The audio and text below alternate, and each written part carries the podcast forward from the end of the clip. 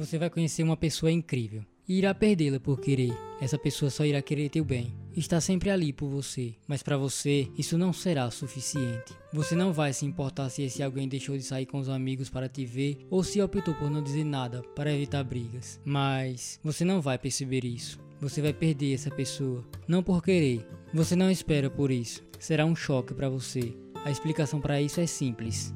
Não cuidamos do que é nosso, meramente nos importamos. Não imaginamos que amanhã aquele alguém pode ir embora. Nosso erro é visível. Temos que perder para querer cuidar.